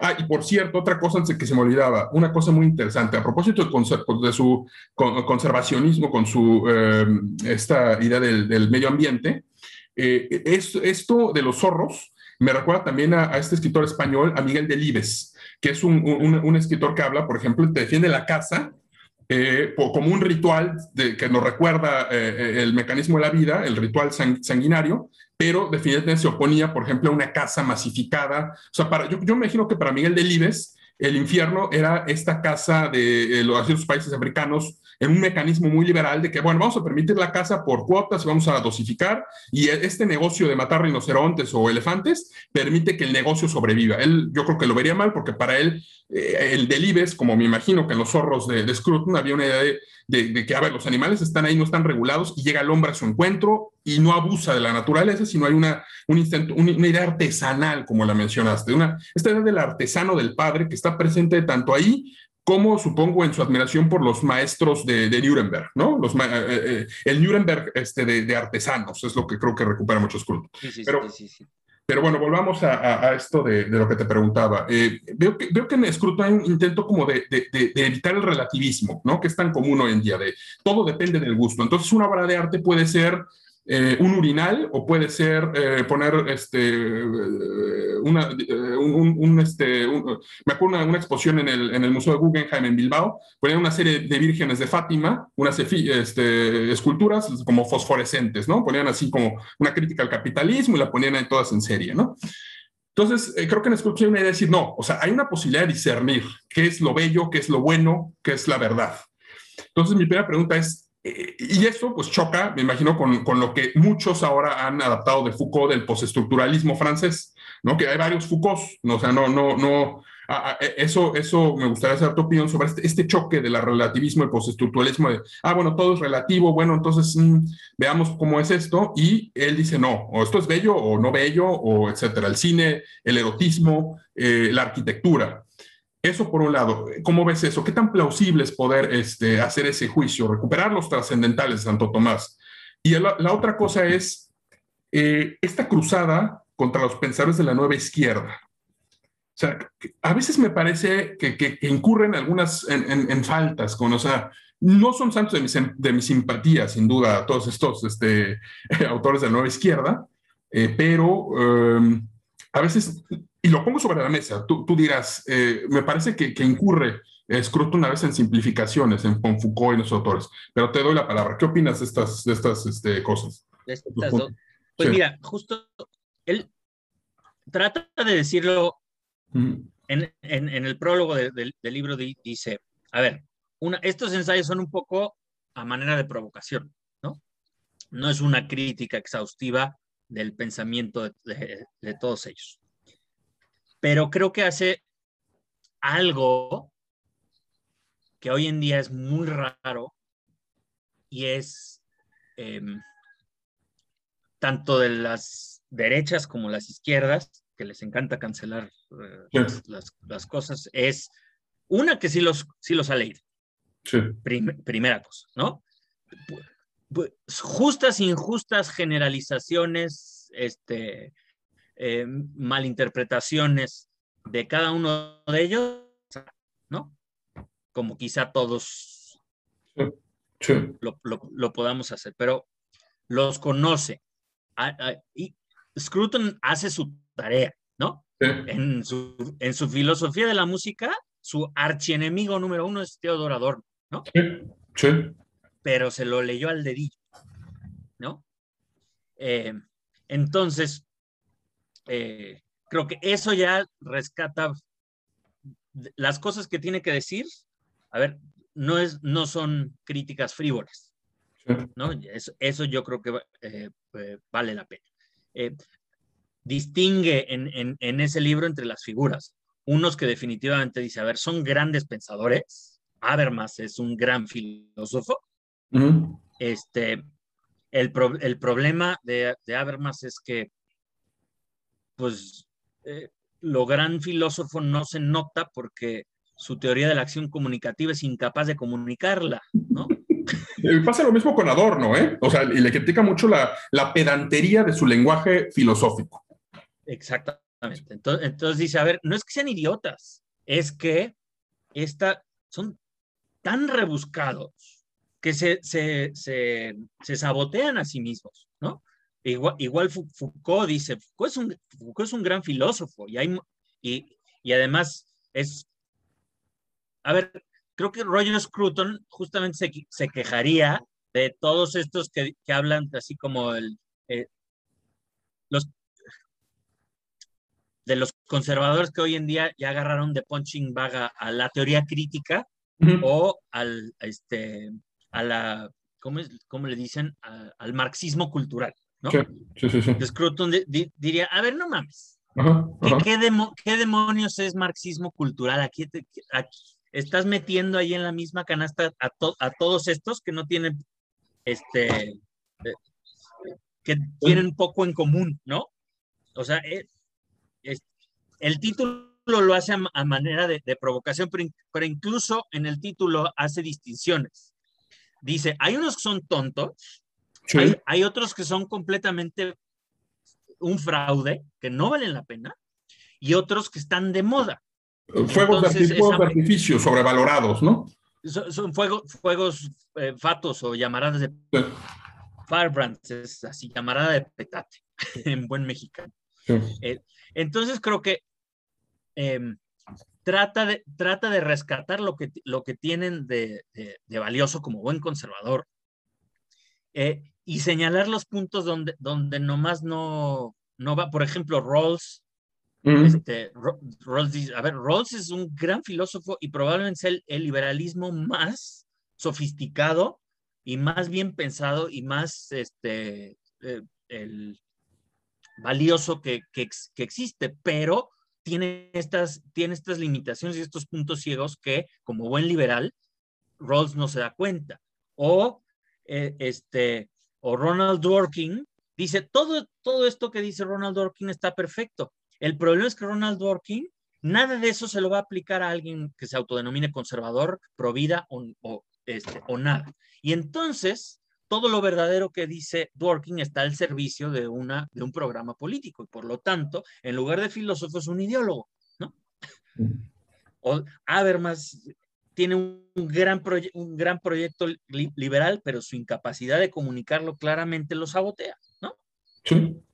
Y entonces creo que hace estos distingos que me parecen, eh, me parecen valiosos, independientemente si uno los comparte o no, o, o no los comparto. Creo que ahí, eh, eh, este, eh, o, de, o, de, plano dice, bueno, y, bueno, este, ahora de lo, de lo otro, pues ya más, ya más filosófico, allí no se Scruton, o, o, Scruton diría que sí, y yo allí tiendo a estar de acuerdo, no con Scruton, sino yo por mi, por mi propio lado, que no solo es, es deseable, sino que es posible eh, eh, recuperar y, reproponer eh, una, filosofía más, dura. digo, a, ver, yo me gusta mucho este, Roger Scruton, pero si tengo un filósofo de cabecera, que porque este, mi tesis nunca la terminé, pero mi tesis en la, en la, guerra fue precisamente Tomás de Aquino, ¿no? Contrario al, prejuicio común y corriente, este, no se estudia mucho Tomás de Aquino en la UP. Yo, yo de, todas las personas fui el, el, que, el que acabó siendo más tomista, pero bueno. Y entonces, yo sí creo que allí hay, un, hay una filosofía muy sólida,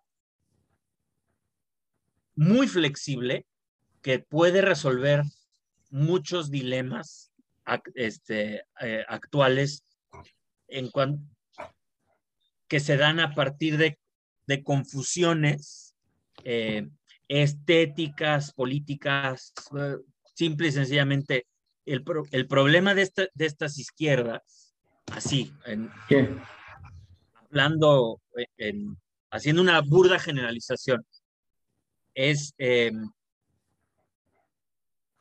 que no hay una distinción clara entre ética y política. Y entonces muchas cosas que son eh, que estamos debatiendo en, en, términos políticos, por ejemplo, estos últimos días, el tema de los pronombres, eh, al final creo que es un tipo, eh, un tipo de discusión que entra más, o debería, creo yo, entrar más en la ética, porque al final tiene que ver con las relaciones interpersonales, de cortesía mínima, ¿no? De respetar a las personas como ellas este, esperan ser respetadas y eh, las, las personas también aceptando a que pues, la gente a tu alrededor puede no estar de acuerdo contigo, ¿no? Entonces, creo que es un tema de relaciones interpersonales, privada, eh, y no una cosa política, eh, que además político en nuestros tiempos involucra necesariamente el monopolio jurídico del Estado. Y entonces ya estas confusiones entre ética y política y entre política y Estado, ¿no? O política y, legislación, este, nos meten en todos estos embrollos de los que no salimos y que provocan estas guerras culturales y donde salen, pues, los discípulos mucho más tontos y fraudes, que, que llamarás de petates, los discípulos de toda esta gente muy lista, este, por un lado, o los conservadores de pacotilla, por otra, que no han hecho su tarea como Scruton, ¿no? Y entonces, este, creo que, el, creo yo, un buen remedio para, para, muchos, de, para muchos de estos dilemas está en, eh, pues, eh, las filosofías sólidas que ya están, que, que, que, ya están allí, ¿no? Este, por ejemplo, una, algo, algo muy, muy, rápido, es la tradición riquísima de la metafísica occidental, este, eh, desde los griegos y la, la, Edad Media hasta el idealismo alemán y así, eh, tiene toda la sustancia de la que carecen hoy en día nuestras, nuestras, este, eh, muchas de estas discusiones políticas, ¿no? O sea, a mí, por ejemplo, me llama muchísimo la atención la vehemencia eh, eh, moral con la que ciertas izquierdas y ciertas derechas defienden sus, sus convicciones hoy en día, en una época donde nadie hace metafísica. Y entonces, sin metafísica quiere decir que no tienes una antropología sólida. Y entonces, sin antropología sólida, ¿de dónde demonios te sacas una ética tan vehemente como la que todo el mundo trae, ¿no? Eso es, un, eso es moralismo, no es, no, este, no es ética, sino una visión del hombre sólida, que depende a su vez de una metafísica sólida, ¿de dónde sacas tantas pinches certezas, ¿no? Eh, eso acaba siendo, para mi gusto, supersticiones tanto de las derechas religiosas que no se enteran que hubo un Marx y un Darwin y un Freud y, este, y un Nietzsche y un Dostoyevsky y un Leon Bloy y, toda una tradición este, crítica de, del, este, del, sí, toda una tradición crítica de la otra tradición, de la tradición más antigua, este, como de, este, de estas izquierdas moralinas que creen que el mundo se inventó ayer, ¿no? Ya, ni siquiera en 1789, sino en 1968, ¿no? Sí. Este, y entonces, sin todas esas distinciones de Aristóteles y de Platón, eh, de Tomás de Aquino y de, de, Agustín y de Kant y de Hegel y, bla, bla, bla, este, eh, acabamos, em, a ver, sin ese, sin ese trasfondo, llegan este, pedacitos de Foucault o pedacitos de Derrida o pedacitos de Judith Butler y entonces son, caen como bombas Molotov en sumamente peligrosas y sumamente corrosivas en un vacío intelectual. Este. El, eh,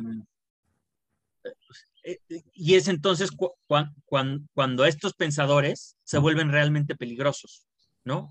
Eh, porque hablando del arte, el propio Scruton dice, a ver, el problema no es el mingitorio de Duchamp, ni, ni, ni las seis, las piezas orquestales de Schoenberg o de Webern, ¿no? Este, o, del hooligan de, de o de Stockhausen, ¿no? El, problema no son, el problema no son ellos, porque ellos venían de un momento y venían criticando una tradición, ¿no? A la que pertenecían y que ellos mismos reconocían. El problema es que 100 años después del mingitorio de Duchamp, el arte sigue haciendo esas provocaciones absurdas. Que Scruton diría, a ver, ya la provocación tan repetida ya no es provocación, ya es statu quo. ya entérense de que, eso, de que eso ya pasó.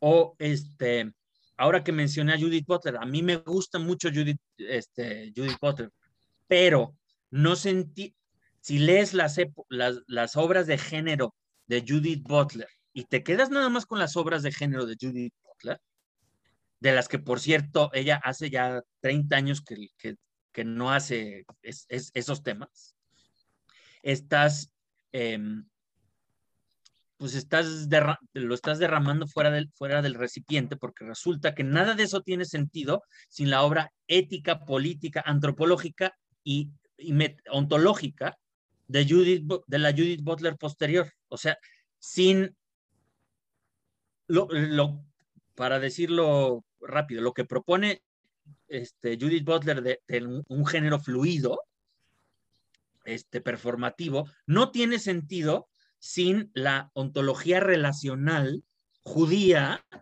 platónica y de Levinas de, que ha hecho los últimos años Butler. Si no, es nada más palabrería y es bullshit de la que se queja Scruton aquí, ¿no? O sea, es de construcción en el vacío. O sea, la deconstrucción solamente tiene sentido si había algo, si, con una tradición que deconstruir o que, o que, o que criticar, ¿no?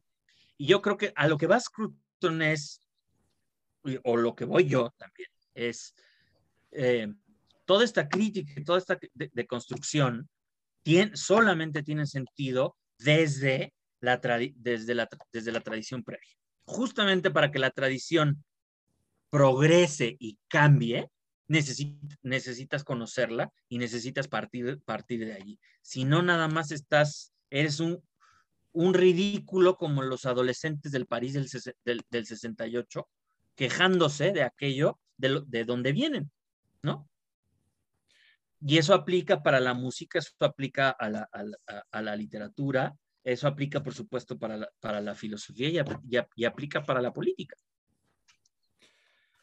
ahorita que mencionas eso, Gabriel, eh, me hiciste pensar invariablemente en T.S. Eliot, en, el conservadurismo de T.S. Eliot. O sea, eh, eh, particularmente, bueno, él tiene estos ensayos del cristianismo y demás, pero estoy pensando yo en Tierra Baldía, ¿no? En la poesía.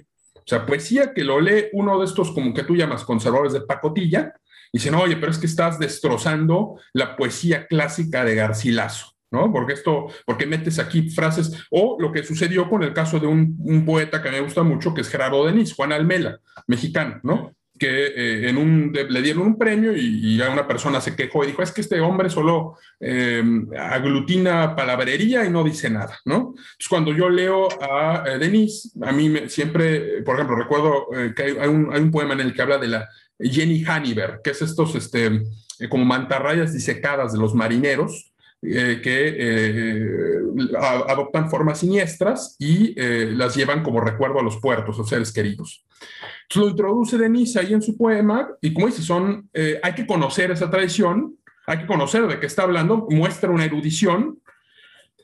Y lo mismo ocurre creo con T.S. Eliot, o sea, T.S. Eliot involucra conocimiento grecolatino en, su, en Tierra Baldía, una idea de la, de la crisis por la que pasaba Europa en ese momento, eh, conceptos teológicos, eh, pero hay un conocimiento detrás de las formas de ser poesía. O sea, no se construye desde el vacío. no, es un, no es un performance en el peor sentido de la palabra, ¿no? De vamos a deconstruir, me voy a orinar en una imagen sagrada.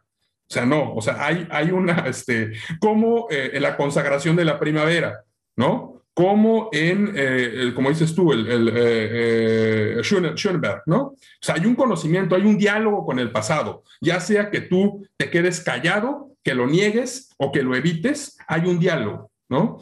y bien, ya este, para cerrar esta fascinante charla, creo que podemos estar aquí hablando toda la noche, en mi caso, y todo el, el día allá, sobre Scruton, pero sí quiero que toquemos un último punto para, para ya terminar esto, que no, no, no, no este, hacerlo demasiado largo.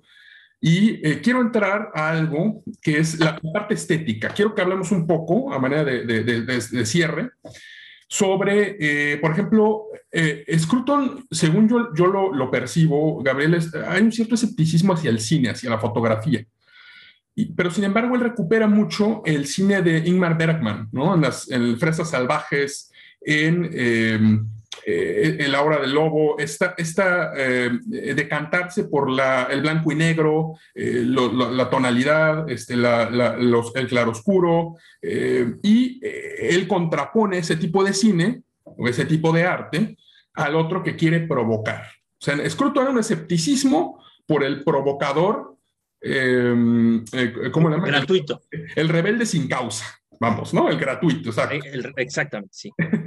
Entonces, em, y, creo yo, o sea, yo por ejemplo leí este, estaba eh, platicando que leí este ensayo sobre Richard Wagner y, me encantó, o sea, es un gran ensayo wagneriano porque eh, se nota primero el conocimiento, como dices, o sea, hay un, se hizo la tarea, o sea, el tipo se escuchó, escuchó las óperas eh, que conforman este, el anillo, ¿no? De, de los nivelungos, y em, segundo, hay un conocimiento técnico, ¿no? O sea, no nada más es un juicio del está bonito, me gusta, sino él, es capaz de explicarte eh, el motivo del, de la espada, el motivo del anillo, eh, los, las motivaciones, los sentimientos de Brunilda de Botán traducidos en la música.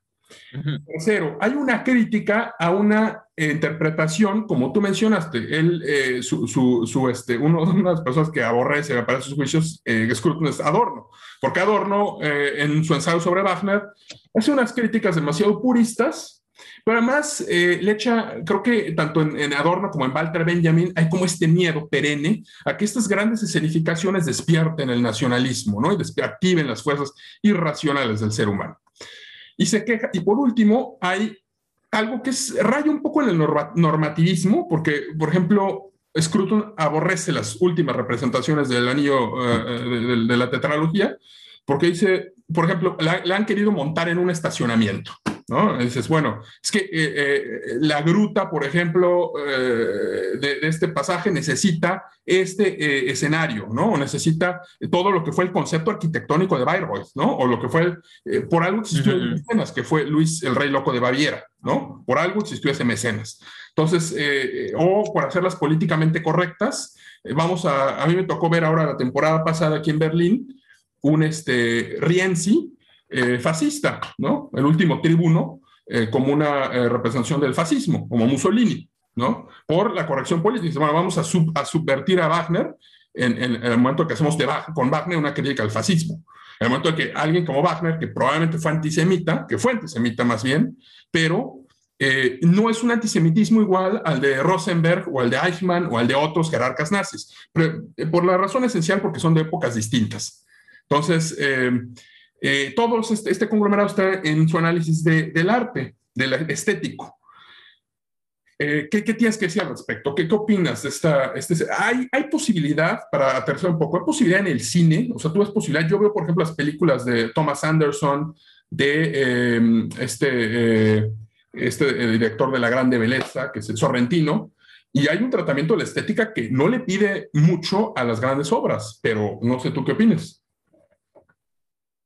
No, creo que tienes, toda la razón. Si hay, esto ya no me acuerdo quién, quién lo decía, que es que, em, si no, ni, ni, idea dónde lo leí o, quién, o quién se, este, quién lo decía, pero es, el cine justamente ha sido la puerta trasera por la cual la tradición con T mayúscula se le ha, le ha dado la vuelta a las vanguardias. Una vez que las vanguardias, después de un siglo entero de experimentación y de provocación, se han vuelto estériles, ¿no? Se han vuelto rebeldías sin causa, se, este, se han vuelto berrinches, ¿no? Y se han vuelto sensacionalistas, frívolas, kitsch, etc. ¿no? Que es, por ejemplo, que la música, la gran tradición orquestal romántica, que, este, Schoenberg sin, querer la, la, asfixió, ¿no? O la y, este, y que luego Boulez y, Stockhausen y las escuelas de Darmstadt y todos estos hooligans la, la, expulsaron de las salas de concierto. Resulta que fue Hollywood, todos los discípulos de Mahler y de Strauss, Korngold y Steiner, este, y eh, y tal, las que la colaron otra vez al gran público al grado que quién es hoy en día el compositor clásico más importante vivo y el más escuchado de todos, John Williams, que acaba justo poquito antes de la pandemia, lo invitaron a dar un, un, concierto con la Filarmónica de Viena y precisamente Anne Sophie Mutter, la violinista, le dijo, oye, John, tienes que tocar con la Filarmónica de Viena porque este es tu orquesta natural. Tu sonido no es el de Hollywood, es el de, es el de, la, de, el de esta sala, porque tu tradición es, es la austrogermánica, ¿no? Sí. Este, y lo mismo podríamos decir que la, del arte, después de Pollock y de, y de Miró y del, este, y del arte de Warhol y del, del arte abstracto, la perspectiva y el, el este, el, la, tradición eh, de la proporción áurea eh, clásica de la imagen está presente en la fotografía y por lo tanto en el cine. ¿No? O sea, no es por nada que incluso los, los cineastas más vanguardistas, no sé, David Lynch o, Godard o estos, eh, pues, pues son, son autores de nicho y, a ver, Godard ya tiene 90 años y la, Nouvelle Vague ya, ya, igual que el Mingitorio de, de, Duchamp, ya pasó, ¿no? Y las lecciones que tenía que enseñarles a los otros cineastas ya se las enseñó. Pero el discurso cinematográfico eh, del siglo XXI sigue obedeciendo en términos generales a patrones clásicos, ¿no? Este, cualquiera que haya tomado una clase básica de, guionismo viene Robert McGee a recitarte la pinche poética de Aristóteles, por amor del cielo, ¿no? Sí. Primer acto, segundo acto, no sé, no sé qué. Tiene que tener una narrativa, si no despierta una verdad emotiva, psicológica, tu historia no sirve, ¿no? El storytelling famoso que hoy en día te lo venden por todos lados, los publicistas y los no sé qué, te están recetando cosas completamente tradicionales. Entonces, eh, pues resulta que esa tradición nunca, nunca, no solo no, no se murió, no, no, se fue, nomás se, coló por otros lados, ¿no? La tonalidad siguió allí, la perspectiva este, siguió allí, la narrativa tradicional este, siguió allí, ¿no? Este, entonces, em, digo, ya, ya me fui, quién sabe por dónde, pero pues, ya se me olvidó la pregunta inicial, pero... es, parte, es em, parte de, esta conversación, este, irnos por, por la vereda. pero ya recordé, creo que la, la, gran crítica que le tendría que hacer yo a Scruton es que en efecto, y es una crítica, no es, no es decisiva y, y, y, ni, ni, determinante, que es que pues Scruton se notaba su, la edad y, y, ciertos prejuicios eh, estéticos de los que, de los cuales de los que no podía eh, no podía zafarse y ni tenía por qué zafarse de ellos, ¿no? Muy sus gustos y muy hay un diálogo extraordinario con Terry Eagleton mm. de, de, Scruton que resulta que son los, los, los gemelos antagónicos eh, porque Terry Eagleton es este otro viejo cascarrabias erudito, no más que este sí es de izquierda, ¿no? Con todo, y que es un, de esta izquierda tradicional que acaba siendo conservadora, como es el caso de Zizek, por ejemplo, ¿no? Sí. Este, Terry Eagleton tiene, tiene un libro que se llama Against Postmodernism, ¿no? y por supuesto se caga también en, la vanguardia por la vanguardia misma y en los rebeldes sin causa y en la cultura de la cancelación y la corrección política y también se le notan las canas y el señor ya siéntese, pero en este diálogo con Scruton, este, Terry Eagleton tiene la misma cultura enciclopédica de Scruton y entonces sí le puede pegar duro por donde se merece Scruton, este, eh, diciéndole, no, es que la, música popular, no sé qué, le dice, oye, oye, a ver, Roger, ¿cuándo fue el último concierto de rock al que fuiste? O sea, háblame de Iron Maiden, ¿qué, sabes de los Rolling Stones y, The Doors? Que ya son clásicos, ya se murieron y, los que siguen vivos ya tienen problemas de próstata y Alzheimer, ¿no? este, o sea, no me vengas a hablar de la cultura popular o de la música de rock si no tienes ni maldita idea tampoco de esa tradición, ¿no? Allí es, yo, o como tú, tú, dices muy bien, creo que el cine es, es, este, es un punto ciego que puede llegar a tener eh, eh Scruton, o sea, le faltó quizá un, un libro donde, donde hable sobre sobre Martin Scorsese, ¿no? Mm. Probablemente el, el, cineasta estadounidense más importante vivo este, hoy, hoy en día, ¿no? El, o Terrence Malick, hablando de Tomás de Aquino, tenemos un tomista, heideggeriano, por cierto, este, haciendo cine hoy en día, en, en, en pleno siglo XXI. ¿no? Oye, y, y, bueno, si nos vamos a, a Wagner, que si, eh, le, hubiera estado bueno Sergio Leone, ¿no? Una vez, Once Upon a Time in America. Ajá. ¿No? O sea, esta, o sea para mí es una ópera wagneriana. La versión con flashbacks, la, la original, la, la, no la, porque ya ves que fue este escándalo, lo mutilaron, lo cambiaron, etc. ¿No? Ah, o sea, el cine dialoga con la, alta cultura. Por, por, supuesto, bueno, y ah, volviendo al, ejemplo de John Williams, las nueve, los, las nueve bandas sonoras de, de, de, Star Wars les sugiero a quienes nos, estén viendo que una, dediquen una semana en Spotify a escuchar los, las nueve bandas sonoras al hilo. Olvídense de las, de, las películas, de las cuales podríamos tirar a la basura más de la mitad, seguramente, ¿no?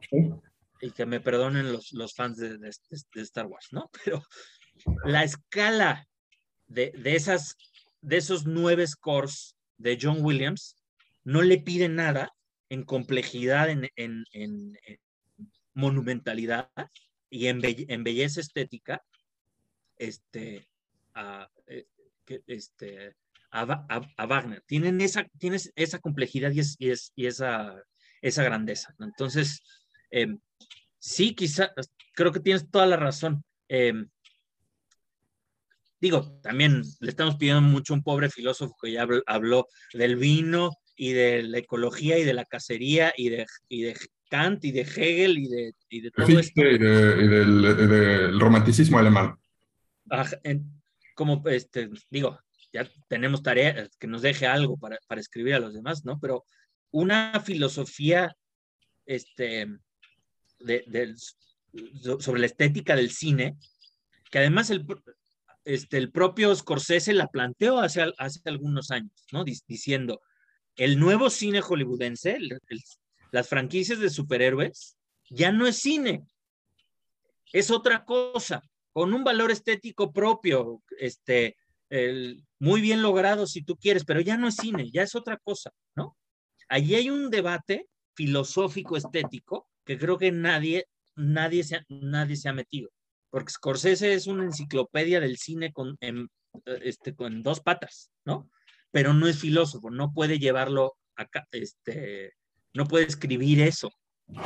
Y Terrence Malick, que sí es filósofo, este, eh, no lo va a escribir tampoco. Entonces, ahí hay un debate muy importante, como va a haber un debate muy importante ahora que se acaben de, ahora que se muera Paul McCartney y Ozzy Osbourne y todos los, los y, Mick Jagger y, que se mueran ya ahora sí todos los, los, los, los rockeros clásicos y entonces el rock se vuelva como la música clásica, un arte muerto de puros covers, ¿no? Que ya no haya, ya no puedas este, ir a un concierto de rock a escuchar música de rock en vivo y por lo tanto la experiencia pura del rock deje de existir para siempre.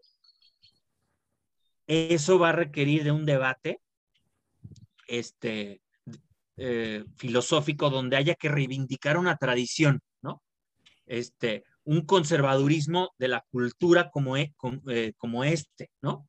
Que insisto, no es un conservadurismo rancio de pacotilla de guerras culturales, ni, ni siquiera como, como el de T.S. Eliot, que T.S. Eliot en tanto teórico de la cultura se me hace bastante malo, ¿no? Este, eh, George, George Steiner, con, justa razón, lo hizo pedazos a T.S. Eliot. Le dijo, a ver, eh, a ver, señor, eh, usted está escribiendo sobre una cultura europea cristiana que nunca existió y lo peor de todo, lo más insultante es que los, está escribiendo ese ensayo justo en plena Segunda Guerra Mundial cuando lo que quedaba de esa cultura está cayéndose a pedazos, ¿no? Y entonces después del holocausto, ¿qué demonios este, eh, va, a estar usted hablando de esa cultura, de esa cultura cristiana, ¿no? Entonces, bueno, ese, em, bueno, ya, ya, me, ya me extendí mucho, pero creo que todos esos debates, aquí, aquí, tenemos, el, aquí tenemos el ejemplo de cómo, eh, de cómo hacer esa, esa, esa filosofía, ese análisis, cómo conservar esta tradición, echándote un clavado en la tradición para conocerla al dedillo y entonces la puedes criticar y entonces la puedes cambiar, ¿no? Y entonces hay progreso, entonces sí hay progreso de, de veras, aunque sea progreso con minúscula, no el progreso con mayúscula, es demasiado abstracto, es demasiado universal y por lo tanto acaba siendo violento, acaba destruyendo más que, más que, que construyendo. Y ese es el conservadurismo de Scruton, el conservadurismo que yo suscribo, este, y el que no debería ser polémico. ¿no? Para regresar a lo que habíamos dicho al principio. Oye, pues eh, Gabriel, no, pues qué, mejor frase como eh, colofón para esta charla. Este, eh, te agradezco mucho eh, tu tiempo, te agradezco mucho la, participación y creo que, como dices, queda, queda en el tintero. Podemos pasarnos más horas hablando de, de Scruton porque dices, tocó todos los temas. ahora mismo, por ejemplo, pensaba yo que este, a propósito de lo que dice John Williams, esta escena, esta secuencia final de Jurassic Park, eh, donde está Hammond, Hammond con, con, su bastón mirando el ámbar entristecido, pues es un anillo, ¿no? Es un anillo del nivel Humbo, ¿no? Entonces, ahí también, y además hay una utopía en, Jurassic Park, pero bueno, ya no quiero este, abrir otro tema. Eh, por favor, a nuestro auditorio, eh, creo que vale la pena mucho leer a, Roy Scruton, es un, es un eh, gran autor, aunque sea para disentir, ¿no? Creo que esa es como la, la lección principal, ¿no? Es el, o sea, si, algo que estás leyendo no te estimula, en el bueno y en el mal sentido, yo, por, ejemplo, lo, repito, en, el, eh, hace, hace, un par de años, el libro más, más estimulante que leí, eh, de, que, leí em, fue de Victor Davis Hanson, que es un, un clasicista estadounidense, historiador eh, militar, eh, escribió un libro que se llama The Case for Trump, mm. que es una eh, apología realmente de, de, Trump y, de, y del, del, del, trumpismo. Digo, escrita con la pluma y la erudición de un clasicista, ¿no? Eh, ningún trumpista le, le, entendería, pero bueno, ese es otro tema. El, ese, ese libro me hizo enojar tantas, tantas, cada, cada página me hacía enojar, pero al mismo tiempo me, me, me pegaba en fibras muy sensibles y me hacía cuestionarme tantas cosas. Y entonces me lo devoré y lo tuve que volver a leer porque está, me, me, estimuló tanto, me echó a andar tanto la, la, la, cabeza, que dije, híjole, no estuve de acuerdo en la mitad, pero me hizo pensar. Me, me, y eso creo que es lo indispensable. Eh, mencionamos aquí en esta charla a Carl Schmitt, a, a Heidegger, a Ernest Junger, el gran problema de la ortodoxia liberal de nuestros tiempos y de la corrección política es que nos estamos perdiendo una tradición de pensamiento increíblemente sofisticada, importantísima para la, historia, eh, que al menos la tenemos que conocer para saberla reconocer cuando, cuando, cuando, nos la volvamos a encontrar. O sea, si no sabemos utilizar la palabra fascismo, como decíamos al principio, para este, y la utilizamos frívolamente, el día que vengan los fascistas de adeveras, no nos vamos a dar cuenta hasta que, hasta que sea demasiado tarde, ¿no? Es, por ejemplo, no por dármelas yo de, de, erudito ni, ni, ni, nada, pero el, si, este, estos idiotas de, sublevados, y perdón que los vuelva a, traer a traer a cuento, los van a ver citando muchas, muchas cosas de, de, de, Scruton y, y, pensadores por el estilo, diciendo ellos que son, que, que son conservadores. Pero justamente si uno no conoce bien qué es el, esta tradición conservadora de la que habla Scruton, si uno no conoce la tradición eh, de una derecha autoritaria, ¿no? O, de, o del, fascismo, como la de Schmidt, entonces no puede reconocer los pequeños matices que hacen que estos este, sublevados no sean realmente unos conservadores, sino que sean unos reaccionarios de pacotilla sumamente peligrosos, ¿no? Que, que traen una agenda revolucionaria, como es el propio Scruton, por eso en, este, se distanciaba de Margaret Thatcher en su momento, ¿no? Decía, es que Margaret Thatcher en realidad era, traía una agenda de, digo, no, esto no lo dice Scruton, pero lo dice, por ejemplo, otro gran conservador, Sir Peregrine Wordsworth, creo que se llama, este, un periodista, em, muy, ese sí aristócrata, en serio, que, que era anti-thatcheriano y le decía, precisamente porque Thatcher era una revolucionaria, no era una conservadora llegó a, desmadrar todo y a, imponer una agenda y se llevó entre las patas comunidades locales, este, em, pequeños negocios, este, instituciones culturales, dañó a la monarquía, dañó a la BBC, a las instituciones tradicionales del reino, todas se las llevó entre las patas. Y eso es propio de revolucionarios, no de conservadores. Entonces, eh, si no, si no nos enteramos de, de, qué piensan nuestros enemigos o, o, o, esta, esta otra gente, se nos van a colar por donde menos lo eh, es, lo, lo, lo, esperemos, ¿no? Por eso no tiene por qué ser un, este, pensador polémico, tiene que ser un pensador indispensable, ¿no? Al igual que Marx o, Foucault, no puedes tener un debate serio de político, de cultura, sin conocer bien a Marx o, Foucault, aunque sea para decir que estaban locos y que son Satanás, pero hay que, hay que leerlos y hay que conocerlos. ¿no? Pues no se diga más, Javier. Muchas gracias nuevamente y eh, que sea también la primera de, de nuevas charlas. Ya nos veremos. Yo encantado, muchísimas gracias por invitarme, me la pasé re bien. Perdón por mis peroratas. no, de eso se trata y gracias eh, al público, esta fue otra conversación necesaria. Muchas gracias por escucharnos. Lo que sigue es que te suscribas, que compartas y más importante, que nos envíes una creación propia, sea un texto o un podcast o cualquier contribución que eleve el nivel del debate político y cultural de nuestra época. Te esperamos con todos nuestros contenidos en minimonecesario.com.mx. Hasta la próxima.